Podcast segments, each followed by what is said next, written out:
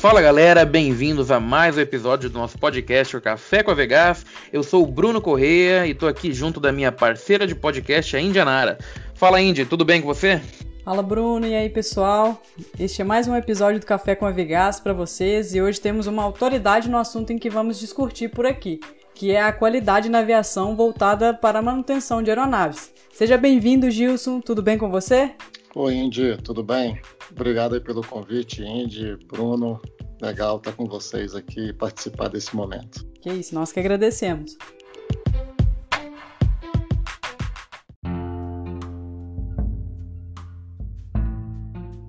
Então, conta um pouco pra gente como que foi a sua formação. É, a gente sabe que você tem uma vasta experiência e de onde que surgiu o seu interesse pela aviação? Oi, Indy, a história é um pouquinho longa, tá? São 34 anos já na aviação tá? É, eu para dizer é, como surgiu o interesse na aviação, eu tenho até dificuldade para te dizer. Eu lembro que eu era garoto e eu tinha paixão por duas duas coisas: é, a Fórmula 1 e aviação. Né? E a vida me levou para a aviação, né? talvez por ser mais fácil. Não tem ninguém na, na minha família que seja piloto ou mecânico de aeronaves. Né? É, na verdade, depois que eu decidi entrar na indústria aeronáutica, eu descobri que tinha um primo do meu pai de segundo grau que era da Força Aérea.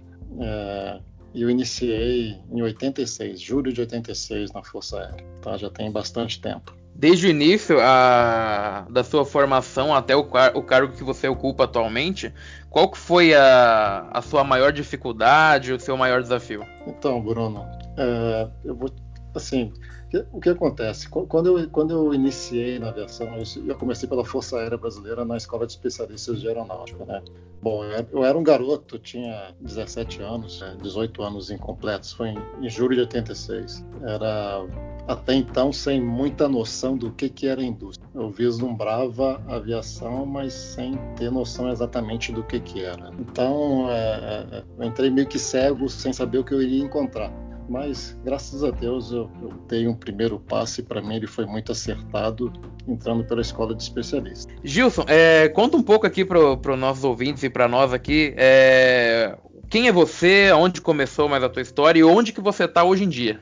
Bom, Bruno, é, eu sou mais conhecido como Gilson Macedo, tá? Eu sempre utilizei meu sobrenome, tem até uma historinha bem engraçada sobre isso que eu posso contar em algum momento. É, hoje eu sou engenheiro, sou especialista em gestão de projetos e em gestão da aviação pela Embry-Riddle. Mas a minha, minha história na aviação começou em 86 como mecânico. Eu entrei na Força Aérea Brasileira, né, é, na turma Azul 86. É, não sei se vocês conhecem a Escola de Especialistas de Aeronáutica lá em Guaratinguetá, no Vale do Paraíba. Mas à época era, era uma escola referência na formação de profissionais para aviação, no caso aviação militar, né? E ali dentro você tem diferentes especialidades, especialidades voltada, voltadas à manutenção de aviões, então a formação em elétrica e eletrônica, a formação em sistemas pneumáticos, sistemas elétricos, é, especialidades militares também, como infantaria, e eu optei por fazer a manutenção de aeronaves, que fazendo uma analogia com a, com a medicina, é como se fosse um clínico geral. Então a gente estudava toda a aeronave, tendo ênfase em motores. Então foram dois anos na, na escola de especialistas, tendo 14, 15 aulas por dia. A aula começava bem cedinho e até o final da tarde. É, depois desses dois anos de escola de especialistas, né, de julho de 86 a julho de 88, eu fui para o Parque de Material Aeronáutico do Galeão, e aí eu já era terceiro sargento da Força Aérea, e trabalhei com o Boeing 707. Esse avião, à época, era um avião presidencial. Na verdade, é um avião backup do presidente para fazer voos internacionais.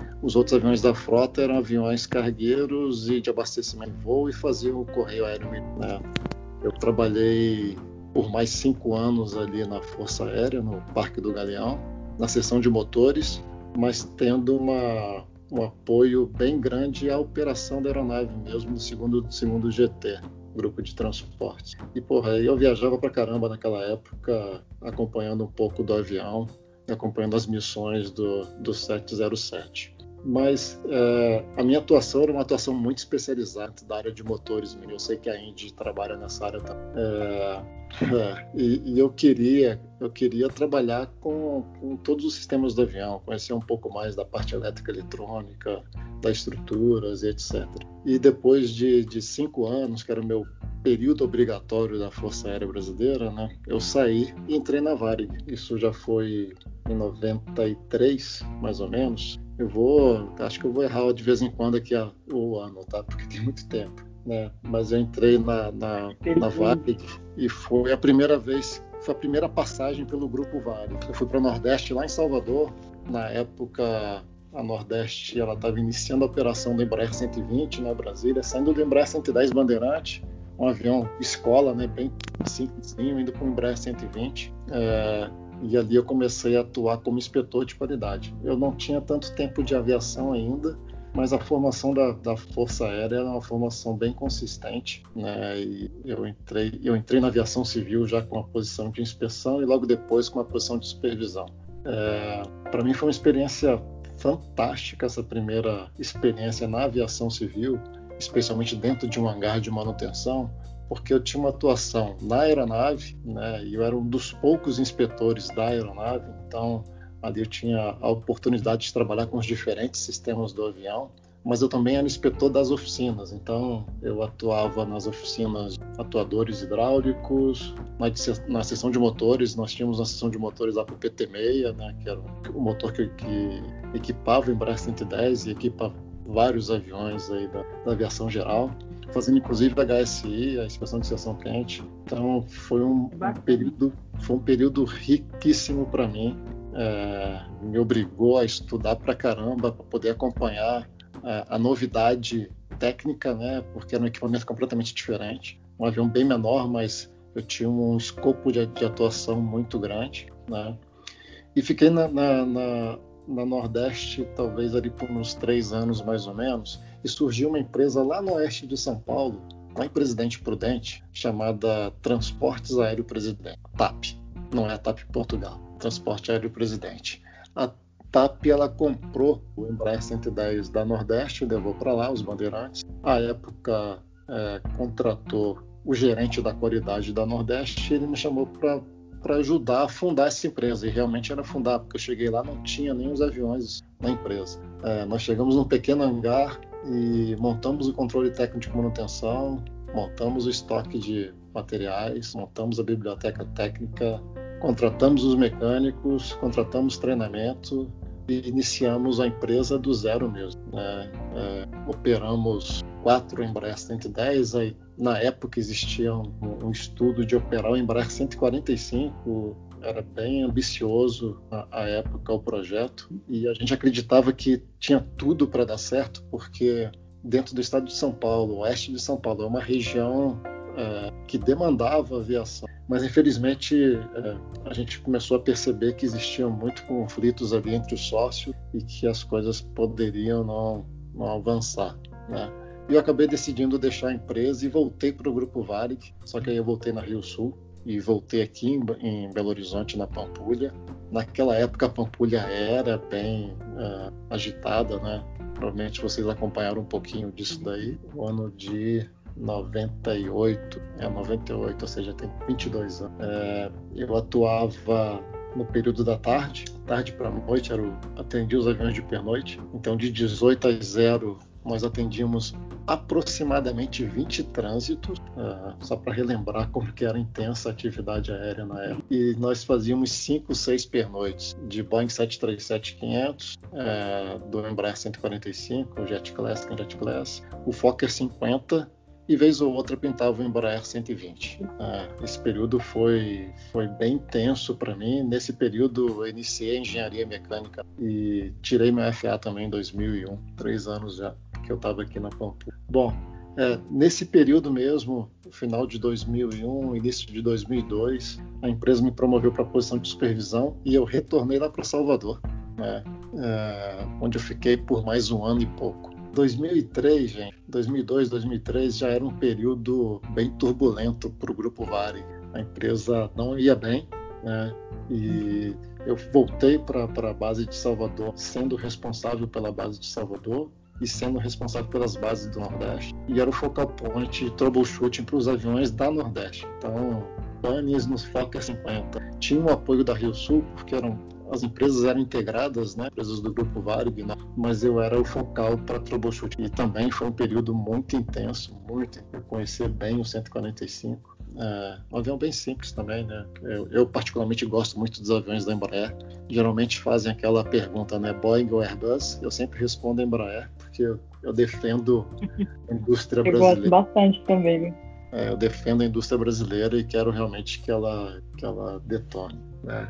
E de Salvador, eu saí depois de um ano e pouquinho, fui para o Santos Dumont, no Rio de Janeiro, é, também como supervisor de turno, e ali trabalhando muito mais com o Boeing 737, né? lidando com a equipe da Varig e a equipe da Rio Sul, ali já era crachá vem.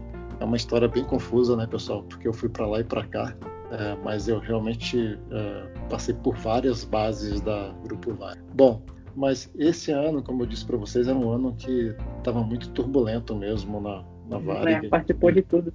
A gente sabia que em algum momento a empresa ia parar a, a operação.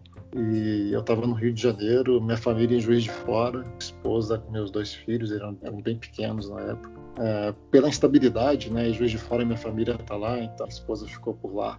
E eu comecei a, a, a me preocupar e a procurar outras oportunidades. E na época, a Leader Aviation, ela, ela tem uma empresa em Jacarepaguá chamada CT Brasil, né, que é uma joint venture da Leader com a CTI, Composite Technology dos Estados Unidos. E é uma empresa especialista em compostos em asas rotativas. E aí surgiu a oportunidade para lá, eu fui para lá e trabalhava nessa empresa é, simultaneamente. Trabalhava na Varig durante o dia, seis horas, e depois eu ia para a CT Brasil para ver se era realmente aquilo que eu queria, porque era um trabalho muito diferente. Né? Eu estava saindo da asa fixa, trabalhando com manutenção é, e atuando nos diferentes sistemas para ir para uma aviação de asa rotativa para trabalhar no rotor porque a gente trabalhava simplesmente com as asas em composto ou metálico, em reparo mesmo da asa.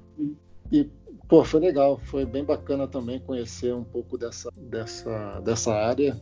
E eu saí do Brasil, fiquei 90 dias nos Estados Unidos, é, fazendo um treinamento na Bell e na, na Sikorsky é, de reparos em asa rotativa. E depois desses 90 dias voltei para o Brasil e toquei a vida no Rio de Janeiro e minha família foi para lá também e para mim eu ficaria ali por muitos anos. Mas infelizmente o Rio de Janeiro tem seus problemas e eu acabei tendo um drama familiar é, no Rio de Janeiro. Eu perdi meu irmão vítima da violência do Rio de Janeiro e isso deixou a família um pouco agitada e a gente retornou para Belo Horizonte. E aí o retorno para Belo Horizonte aconteceu em 2006. Passei pela Total durante um ano como inspetor auditor. É, em 2007 eu entrei na atual empresa como inspetor de manutenção e aí retomei minha engenharia, só que eu migrei para engenharia aeronáutica, desculpa, engenharia de produção. É, depois de alguns anos virei coordenador de, coordenador de um dos hangares de manutenção da empresa. Em 2016 eu fui para o nível gerencial e aí fui gerente de hangar, depois fui gerente de oficinas, fui gerente de planejamento e agora sou gerente de planejamento da qualidade da engenharia. Da... Enfim, tentei resumir aí, Bruno, em de é, em 18 minutos, pelo meu, pela minha contagem aqui, um pouco dos meus 34 anos de experiência. Nossa, show de bola. e que experiência, viu? Eu, eu quero conseguir chegar pelo menos aí uns 50% de experiência que você tem, inclusive com helicóptero aí, que é, é bem bacana, é bem curioso você vai superar. Eu sempre gostei muito de estudar, né? E assim, eu, eu percebo, te acompanhando pelo, pelo podcast, pelo, pelo Instagram, que você é uma pessoa que está sempre envolvida aí com, com aviação. Então, assim, certamente você, você vai superar minha marca tranquilamente. Eu já estou com quase 52 anos, né? Você está bem novinha, tem bastante tempo pela frente ainda. Ah, temos, temos bastante espelhos, assim como você. Eu tenho certeza que outras pessoas também te, te têm como, como exemplo. A gente tem que, que ter esse tipo de pessoa aí voltado tanto para qualidade e que tá ligado direto na área que a gente trabalha e que tem sucesso, né? E, e espelhar um pouquinho no que você faz, no, em como você é mesmo, porque é desse jeito que a gente consegue crescer um pouquinho com, com as pessoas que já tiveram um pouco de experiência e conseguiram ali obter sucesso depois de, de alguns fracassos, algumas derrotas e algumas experiências boas, conseguir passar pra gente aí o caminho das pedras. Mas é que nem você falou, a gente tem que tentar sempre estudar um pouquinho, tentar se atualizar, principalmente agora com pandemia, né? A gente não sabe muito bem do futuro, é importante aí se atualizar. E durante esse processo de mudança ali do seu, da sua carreira militar e civil, como é que foi? Foi conturbada? Foi direto? Não, não achei conturbada não, tá? É, deixar a aviação militar já era uma coisa que eu, nos últimos anos, eu entendia que esse era o caminho. Era o que eu queria, então, assim, é, foi bem tranquilo. Eu, eu não saí da Força Aérea empregado na aviação civil, então tinha um risco nessa movimentação, mas eu estava bem confiante de que que era um risco que valeria a pena e para mim valeu a pena mesmo. Tá? Gosto da aviação militar, nenhum problema, mas eu prefiro a carreira na aviação civil, né? onde a questão da meritocracia ela é considerada, é, onde eu poderia ter várias oportunidades. Né? Então, assim, como eu disse, eu sempre gostei de estudar mesmo, então eu tenho as licenças da ANAC, tirei as licenças do FAA e foi justamente em 2001. Né? Eu tirei em outubro de 2001, exatamente um mês após o atentado. Né? O processo tinha iniciado no início de 2001 e eu finalizei ao final de 2001. Eu fui três vezes para os Estados Unidos em 2001 e a última vez foi um mês após o atentado. Naquela época, né, aqui em Confins operavam a Continental, United e American Airlines. Então, assim, é só, só para efeito de comparação, né? Então, naquela época nós tínhamos três empresas americanas operando. Então, era um mercado né? era um mercado interessante. Por isso que eu busquei o FA, né? Então eu tirei o FA, é, fiz curso de mecânico de voo, né? tirei PP inclusive, fiz curso de piloto, muito mais para conhecer mesmo uh, como uhum. que é as disciplinas de, de, de, piloto. Enfim, estudei pra caramba. Não me arrependo nem um pouco, isso, isso me ajudou muito na minha carreira, muito mesmo. É, Gilson, e dentro da, das mudanças ali ligadas à manutenção, quais que eram as maiores diferenças ligadas ali entre aviação civil e militar? O que, que você notou mais diferença? Então, a aviação militar é uma aviação por conta e risco próprio. Então, uhum. é, não existe a preocupação com licença, né? apesar que você tem a sua especialidade, então você executa seus serviços, também tem registros, etc. É, obviamente que a Força Aérea ela acompanha os boletins, acompanha as acompanha ADs que são emitidas pelas autoridades aeronáuticas, mas ela a rigor ela não tem a obrigação de cumprir se ela precisar utilizar o avião. Na situação de emergência, ela vai. Então, é, é, essa cultura das, de, de, legislação aeronáutica que hoje que a gente vê na aviação civil, ela, ela você, não, você não lida muito com isso dentro do ambiente militar. Dentro do ambiente militar é fazer manutenções mesmo e colocar o avião para voar. Tem que deixar ele sempre na condição de voo e simplesmente, né? Exato. Existe preocupação com segurança? Claro que sim. Né? A gente está falando de, trans... de qualquer forma, tem. A gente está falando de equipamento que custa muito caro e que está transportando vidas. Claro que tem. Né? Mas é... o foco ali é fazer a manutenção e colocar a nave. Agora, é... os profissionais são bem formados e saem de uma escola muito boa, né? Então isso aí favorece muito a qualidade de serviço e manutenção. Com certeza, referência. É, Gilson, é, a Indy comentou ali sobre a pandemia agora, sobre essas mudanças que estão acontecendo. E como você é uma pessoa que já tem bastante experiência na aviação, já tem bastante tempo, já deve ter pegado outras mudanças, né? Outras crises, mudança de presidência, mudança de moeda, mud... bom, várias mudanças diferentes que acredito que devem ter impactado de diferentes formas a aviação, né? Claro que acredito que nenhuma delas tão forte quanto essa, né? Mas né, essa não foi algo que foi só aviação, foi algo mundial, né?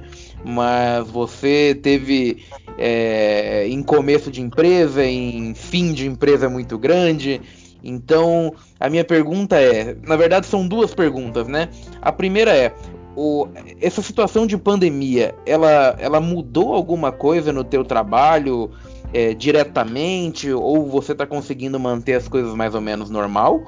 E a segunda é, com base nessa tua experiência de vida, você acha que mudou completamente a forma com que se fazia aviação, de que num futuro é, próximo ou distante as coisas serão completamente diferentes, ou que você acha que é, as coisas vão voltar completamente ao normal como eram antes?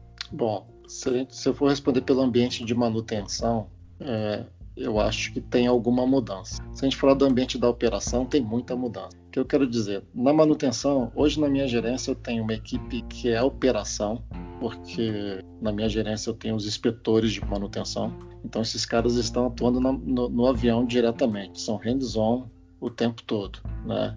É, eu não vejo muita mudança de trabalho desse pessoal.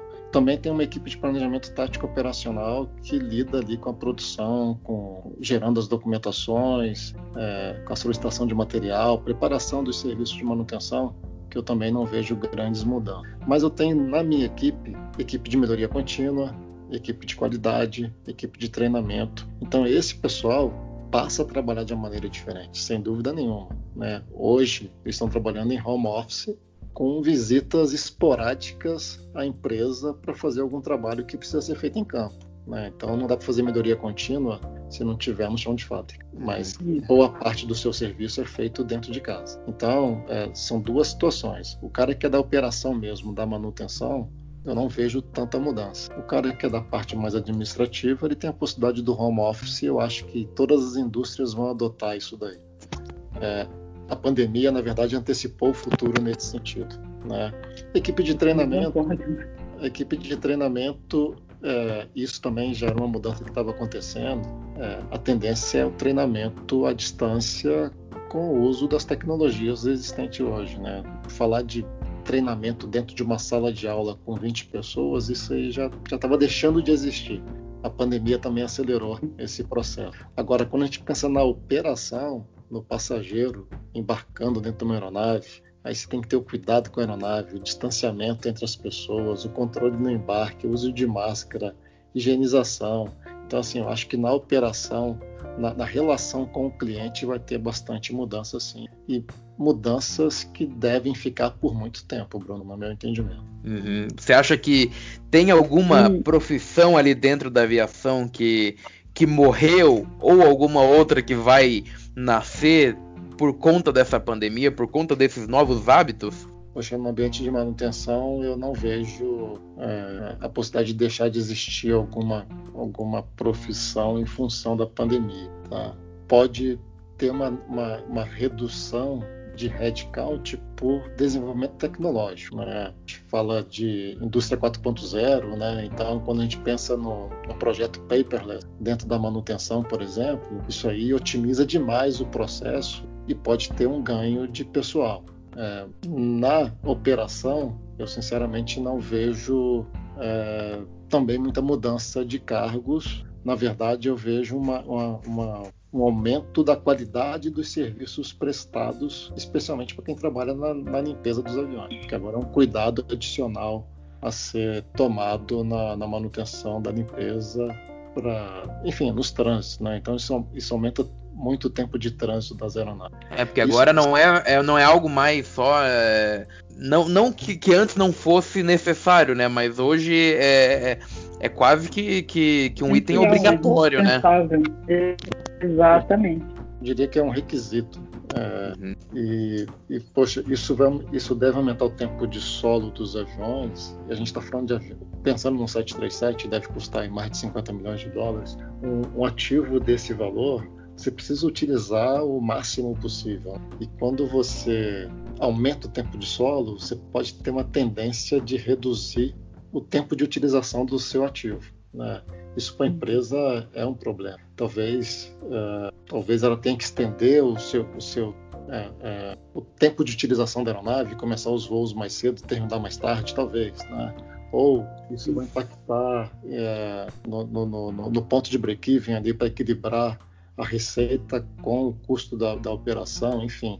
É, uma matemática aí que o pessoal de malhas e, e, de receitas vão ter que pensar muito bem como, como administrar, né? Pessoal de ativos, etc. São processos muito extensos, né? Principalmente na manutenção, a gente sabe o tanto de processo que tem E como você está voltado para melhoria, é, desenvolvimento, performance de equipes ali, o que, que você acredita assim que pode ter em decorrência de pandemia em questão de melhoria? O que, que você já vê como ponto positivo pós-pandemia, assim, principalmente para manutenção? Oi, Indy. É, poxa, eu, eu faço pouca relação com, com a pandemia, sinceramente. É, é, eu, eu acho que os ambientes de, de manutenção elas sempre apresentam muita oportunidade de melhoria de processo, né? E um pouco antes da gente iniciar aqui, você estava falando assim, pô, um monte de curso de área de melhoria contínua. Na verdade, assim, todas elas acabam se relacionando, né? Uma, uma tira um pouquinho da, da outra. Então, é, dentro da empresa que eu trabalho, a gente, a gente tem essa preocupação muito forte, porque são, são duas questões, né? É, primeiro que você precisa aumentar o hands-on metal do, do mecânico. Quanto mais tempo ele ficar na aeronave executando a atividade, melhor a utilização do, do seu mecânico, que geralmente é a mão de obra mais cara dentro, da, dentro do ambiente de hangar. Né?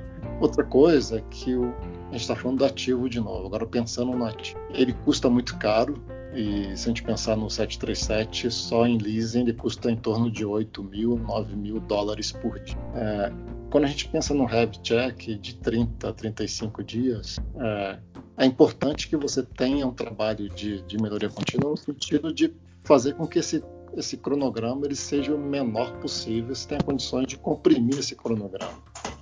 É, às vezes você não ganha nem em uma hora, mas ganha em dias de aeronave parada. Isso já é um ganho para a empresa importante. Né? E quanto menor o tempo de parada, mais barato vai ficar a manutenção, mais rápido você consegue gerar a frota dentro do, do seu hangar. Enfim, você só tem ganhos. Né? Isso, até tá na questão da qualidade do processo também, né? A melhoria também é questão da qualidade, tanto dos mecânicos quanto do, do processo em geral, né?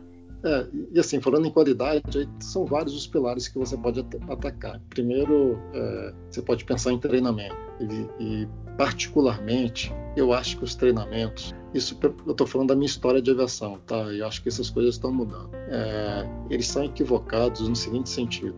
E isso falando de heavy check, tá?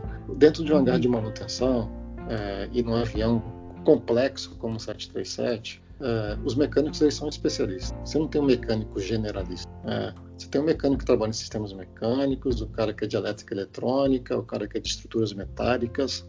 Não faz qualquer sentido você pegar um cara de estruturas metálicas, por exemplo, levar para uma sala de aula e falar de elétrica e eletrônica para o cara. Né? Primeiro que ele vai penar. Ele, né? Tá, se ele tiver interesse em conhecer, se, tiver, se ele tiver interesse em conhecer o assunto, você disponibiliza o material para o cara. Mas o cara vai para a sala de aula, ele vai suar a camisa é, e não vai fazer uso nenhum daquela, daquele conhecimento. Né? Então, é, os treinamentos eles precisam ser um treinamentos mais eficazes e eu acho que o treinamento ele tem que ser debaixo da asa. É, é on the job training. Hum. Esse treinamento ele tem muito mais resultado do que o treinamento de sala de aula. Né? E é interessante porque quando a gente recebe uma auditoria do FAA, é justamente o treinamento que o cara cobra. Ele, ele, ele dá muito mais valor a um OJT de duas horas, duas horas e meia, do que um treinamento na sala de aula de duas semanas. Ao contrário do órgão nosso, né? É. O difícil é isso, é essa convergência com o órgão regulamentador nosso, né? Que às vezes acaba considerando mais o curso em sala de aula. Exato. É, considero o, o, o, treinamento em sala de aula e o certificado, né? Quando na verdade a gente tinha que ver a, a, aplicabilidade do curso. Né? Então, uma, um conjunto de OJTs com cara de estruturas metálicas, isso se aplica a qualquer especialidade, certamente ele é muito mais interessante para o mecânico e para a empresa, porque ele vai ser mais rápido, a possibilidade de erro é menor, né? a qualidade do serviço vai ser melhor, a possibilidade de uma rejeição do serviço pelo inspetor é menor, né? Então, é, eu não vejo muito sentido no, no, padrão de treinamentos que existiam no passado. E acho que isso está mudando uhum. bastante. Concordo. Eles falam muito em familiarização da aeronave, né? Eu, eu, também acredito que a melhor familiarização que a gente tem é diretamente com a, com a aeronave que a gente trabalha. Você conhecer ali os sistemas, como ela funciona na prática, né? Exato. Assim, quando a gente fala do mecânico que está lá na pista, né? É, e ali o, o, mecânico ele precisa ter uma, uma noção geral da aeronave, né? E aí, de repente, uma familiarização uhum. ela faz mais sentido. Mas, de novo, eu também entendo que essa familiarização pode ser na aeronave. Né?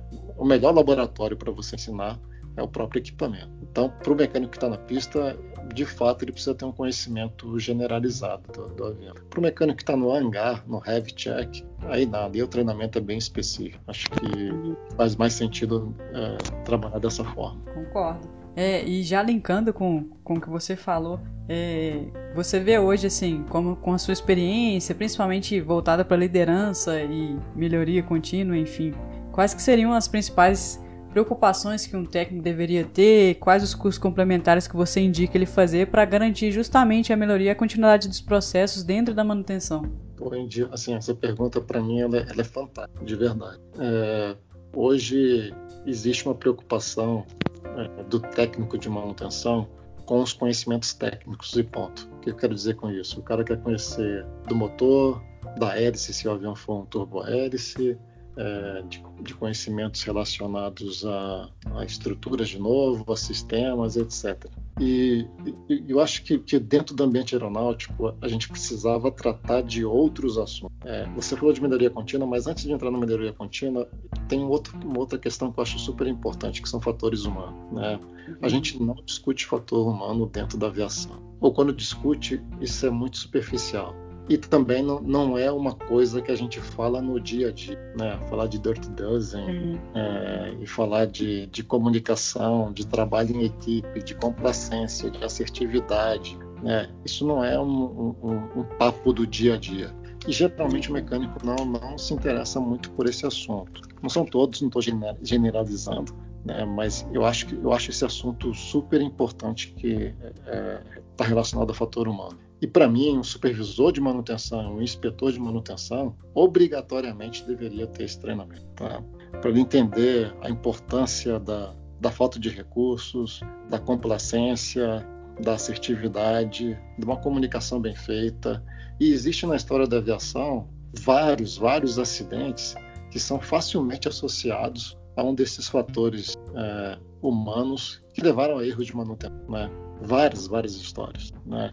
E a gente não, não se conta disso é, perfeitamente. Então, eu acho que, que isso, que isso é, é, muito importante. E ainda antes de entrar na melhoria contínua, entender é, claramente a responsabilidade de cada uma das pessoas envolvidas dentro do ambiente de manutenção, dentre elas do inspetor de manutenção. Para mim, esse cara é um cara importantíssimo dentro do, do sistema. Né?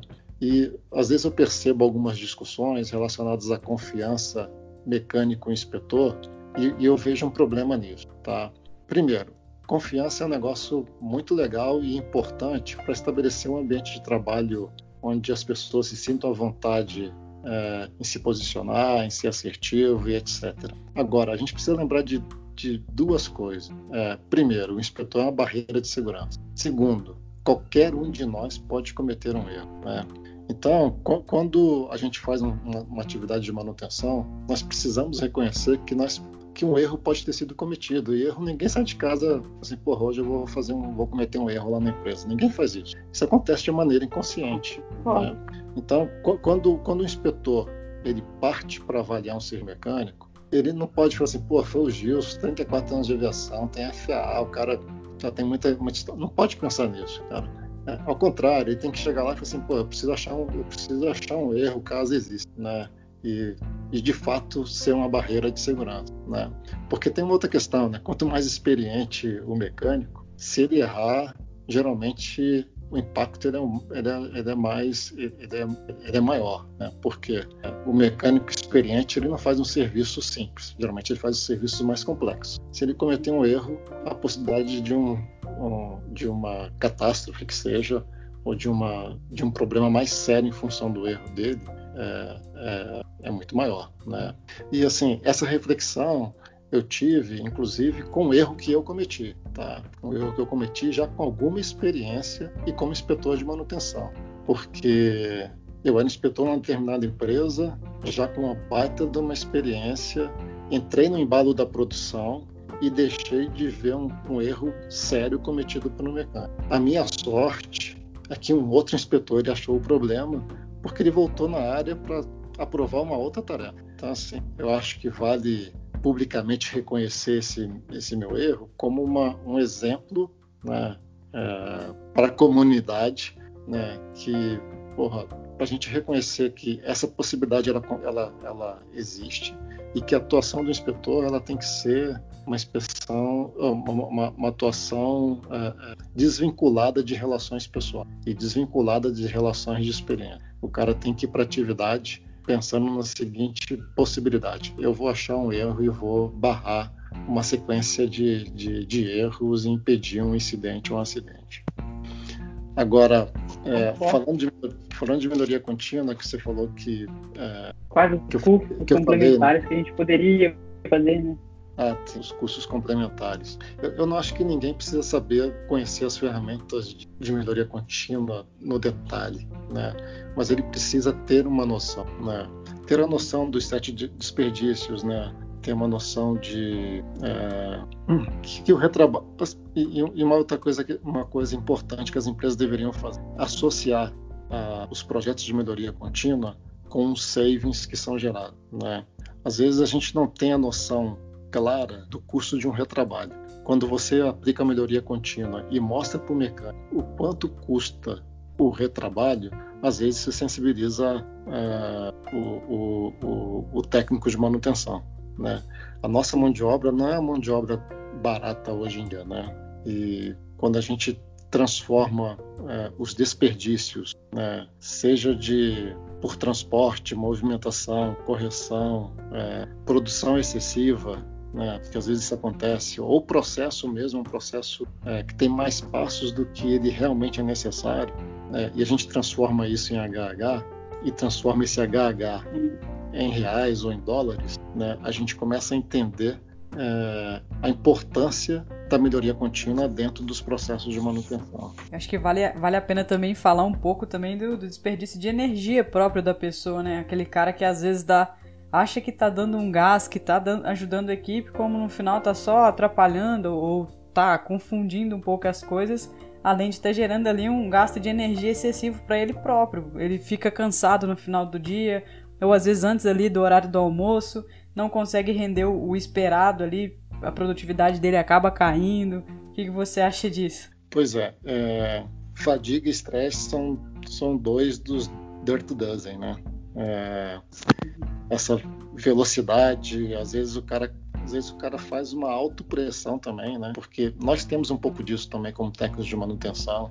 A gente às vezes transforma a responsabilidade de entrega da aeronave no prazo numa autopressão e aí perde, perde um pouco da noção da, da, do efeito dessa pressão na qualidade do serviço que nós estamos, nós estamos é, fazendo, né? Então, é, essa correria, vamos chamar de correria, ela pode, ela pode ser prejudicial e por isso que eu te falei do supervisor e do inspetor como elementos chave dentro do ambiente de manutenção para observar isso daí. Porque, na boa, Andy, ninguém faz isso para sacanagem, né, cara? Às vezes o cara faz isso com, com as melhores intenções, das melhores intenções. Ele quer fazer a melhor entrega no tempo menor e tal, mas ele não consegue perceber que esse tipo de comportamento pode trazer um problema ou uma falha no, no serviço de manutenção, né? Por isso, de novo, né? fatores humanos, para mim, é algo que tinha que ser tratado de uma maneira é, recorrente, é, deveria correr no sangue de um supervisor e de um inspetor de manutenção. Acho que também vai muito da cultura, né? Assim como a cultura de a cultura dos pilotos é muito voltada para segurança, questão de CRM, eles mesmos já se impõem, ó, isso aqui não dá para eu fazer, não vou fazer agora. Tem a questão daquela cultura justa, né, do cara saber que tá ou tá sendo omisso, ou tá fazendo um trabalho que não é adequado e, e ter a certeza de que se ele se ele viu, se, se ele acha que tem alguma coisa que está errada ali dentro da empresa, ele pode comunicar a um gestor, fazer um real prévio ou algum comunicado interno dentro da empresa e ele não vai ser punido disso. Eu acho que isso também é muito importante citar para manutenção, que é um elo gigantesco ali entre a entrega da aeronave e tudo mais, tanto a manutenção de linha quanto a manutenção de hangar, o heavy, que é pesado mesmo porque a gente, eu acredito que a gente tem que se unir muito mais do que a gente já é unido, né? Porque tendo em vista mesmo o exemplo dos pilotos, né? Essa cultura que eles têm aí de, de SGSO. Eu acho isso daí também um ponto importante a se falar. Pô, é, sem dúvida nenhuma. Assim, a gente fala do CRM, poderíamos falar do MRM, né? Maintenance Resource Management, né? Uhum. E fazer um bom gerenciamento dos recursos de manutenção, é, o, o, cara ser, por isso que eu falei da confiança, o lado bom da confiança é esse. Então, se você gera um ambiente de confiança entre supervisores, inspetores e mecânicos, isso favorece a assertividade, isso dá, isso dá tranquilidade para o mecânico chegar e levantar a mão e falar: porra, cara, a gente está fazendo assim, é, eu entendo que não deveria, Vamos analisar isso direitinho? Pode ser até que o cara esteja errado. É, é, é importante que tenha essa liberdade de, de se posicionar né? e de se avaliar. Né? Então, de novo, a assertividade, é, ela, para mim, ela, ela, ela é importantíssima dentro do ambiente. A gente precisa favorecer é, isso dentro da empresa, né? E, é, na, e, e, de novo, você falou da cultura justa, né? Entender o que é o erro, o que é a violação e a violação ela realmente deveria ser, ser tratada de uma maneira bem diferente, né? E o erro fazer uma investigação, de repente seguindo o MEDA, que é uma, metodologia da Boeing para você entender as, as, os fatores, de novo, fatores humanos que podem ter influenciado naquela, na, na, na ocorrência daquele erro. E a investigação gerar um relatório, gerar planos de ação para evitar que ele, que ele aconteça novamente. O problema é que às vezes acontece um erro e ele passa batido, e depois acontece um outro e ele passa batido. Isso não, isso não deveria acontecer e nós não deveríamos aceitar. Enfim, acho que, que existe, existe muita oportunidade é, de trabalho dentro do ambiente de manutenção nesse sentido.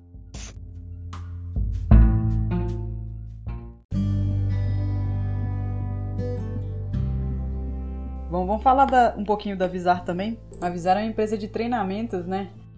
Bom, é, é o seguinte, o que acontece? A Visar... Fato para manutenção. Na a Visar ele é um projeto mesmo, né? É, e visar, apesar de ser um verbo, né, ter o objetivo de, é, ele surgiu do nome dos meus filhos, Vinícius e Sara. É só uma curiosidade. tá, e eu, eu comecei a dar aula em 2001 é, nessa época foi a época que eu estava me preparando para o FA, então eu estudava para a prova do FA e utilizava aquilo que eu estava estudando para a prova para dar aula à noite numa escolinha, né? E eu sempre gostei disso, assim, eu realmente gosto disso e no meu futuro eu me vejo dentro do ambiente acadêmico ou dentro de uma escola compartilhando um pouco do que eu aprendi discutindo um pouco as pessoas e assim e eu, eu não acho que eu sei tudo não com certeza não e eu acho que também esse é um comportamento que nós deveríamos ter como técnico de intenção, a humildade de poder é, entender que a gente sempre existe oportunidade de aprendizagem, né? Enfim, então avisar ela, eu, eu comecei a oferecer alguns cursos para manutenção, é, especialmente. Não são cursos longos, em que eu fazia cursos de um dia, tá? E a ideia era reunir 15, 20 pessoas dentro de uma sala de aula e de repente Bom, vamos falar de motor que você gosta de motor. É, falar do CFM 56. Então a gente começava a aula ali 9 horas da manhã e até as 18 falando do, falando do motor, da operação, de dicas de manutenção, de cuidados. É, eu sempre tive feedbacks muito positivos sobre esses treinamentos, muito. É, eu não trabalhei sozinho nisso não, tá? Eu tenho outros colegas que me ajudaram com treinamentos em materiais compostos, que é uma coisa também que pouca gente conhece, sobre ensaios não destrutivos, é, sobre eletrônica, aviônica, né? Enfim, é, digamos, oferecemos alguns treinamentos. Hoje a empresa está um pouquinho parada, apesar que seria um bom momento para os ensinos à distância, mas a gente está tá se preparando para voltar aí no segundo semestre é, atuando especialmente, especialmente é, para dar visão aos técnicos de manutenção de assuntos que você me perguntou fatores humanos, melhoria contínua, liderança, comportamento e etc. Tá saindo um pouquinho do viés técnico. Eu não sei se é isso que o público quer, mas a gente acredita nisso, então é, é isso que a gente vai oferecer para a galera. Eu acredito que sim, que é, seria o complemento do mecânico, né? O cara que já tem ali um treinamento técnico, ele tem que buscar fora disso para se complementar. Então eu acho que vai, vai ser uma mão na, na roda aí para quem que gosta aí, ó. E com certeza eu vou, vou procurar curso lá com você, que pelo que você já citou, já tem coisa que me interessa aí. É, eu acho que isso deveria ser o requisito para inspetores e supervisores. Hoje, dentro do ambiente aeronáutico, é, o conhecimento técnico é, é que acaba validando essas movimentações. A gente deixa um pouco de lado esse, essa questão comportamental e esses outros conhecimentos que são indispensáveis, no meu ponto de vista, para essas posições é, de gestão ou de referência dentro da manutenção. Sem dúvida, para o técnico também é muito bom, mas é indispensável para um supervisor e para um inspetor de manutenção.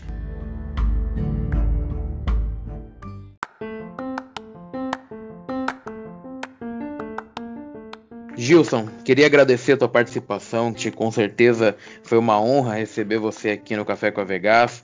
É, foi uma aula aí de, de, de, de, todos os assuntos aí, tenho certeza que o pessoal adorou também ouvir você.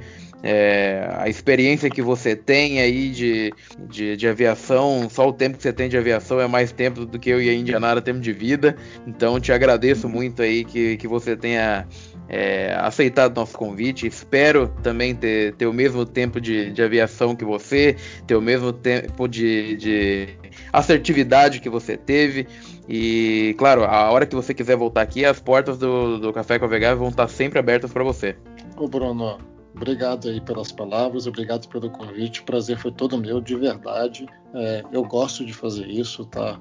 É, tomara que, de fato, é, o que eu pude compartilhar com vocês aí nesse, nesse período é, realmente possa contribuir com, com os profissionais de aviação. Contribuir com, com a indústria aeronáutica, para mim, é sempre muito prazeroso. Então, eu me coloco à disposição de vocês sempre que vocês quiserem bater um papo sobre aviação. Tá? Seja aqui no Avigás, no Café com Avigás, seja tomando uma Heineken aí fora se vocês quiserem pagar para mim, tá bom? Gilson, show de bola, Gilson. Eu não sei nem como te agradecer pelo, pelo, por você estar aqui dando essa aula aqui pra gente, assim. Eu, como mecânica, eu sei o quanto o que você falou está agregando e o quanto isso está sendo bom. Eu acredito que para o pessoal que está ouvindo também. Então, eu deixo aqui meu agradecimento e com certeza essa Heineken aí vai ficar por conta do Brunão, tá bom? tá jóia tem problema nenhum. Mais uma vez, gente, obrigado. Obrigado, Bruno. Obrigado, Bom, muito obrigado a quem ouviu até aqui. Um abraço.